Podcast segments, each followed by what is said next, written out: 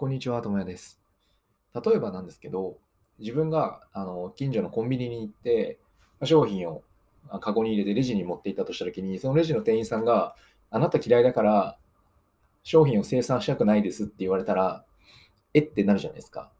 え、何を言ってるんですか？っていう、そこ好き嫌い関係なく、まあ、別に僕のことを嫌いでもいいですけど、やってくださいよって思うじゃないですか。ですし、別にまあ嫌いになられたこともショックなんですけど、その行動、業務をやらないっていう行動を起こすこと自体が、なんか怖いというか、変なことですよね。で、これを言われて多分、いや、変じゃないよっていう人は多分いないと思うんですよ。なんでかって言ったら、レジにいる人たちっていうのは、もう業務を全うするためにいるわけで、そこに存在する理由はお金が発生してるし、その社会を回すというか、そのコンビニを回すために存在してるので、そこにその人の好き嫌いっていうのは、ぶっちゃけどうでもいいわけですよね。なんですけど、なぜか嫌いだからという理由でそういうことをするってなると、えってなるじゃないですか。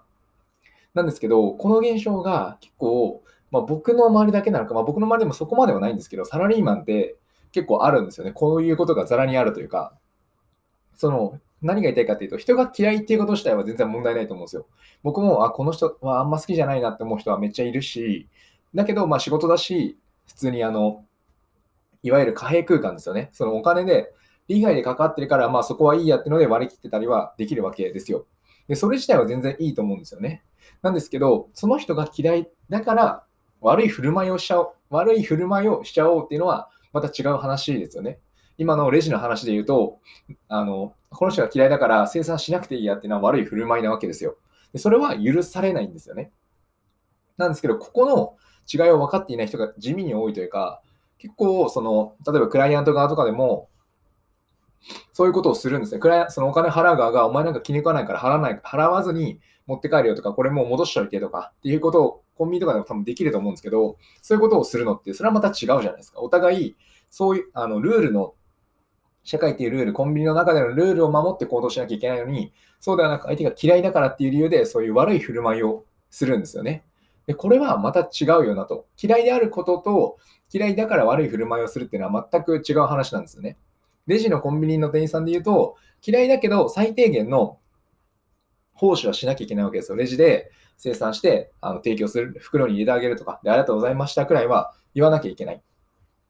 でもちろん、ただその貢献の程度は選べるんですよねそ、そのレジの店員さんが。例えば好きな人が目の前に来たのであれば、自分から雑談をしてもいいし、笑顔でなんかしてもいいし、これもどうですかみたいな感じで提案することもできる。ただ嫌いな人には別にそこまではしなくていい。ただし、最低限やらなきゃいけないラインっていうのがあるんで、そこはクリアしようねっていうのは大前提なわけですよ。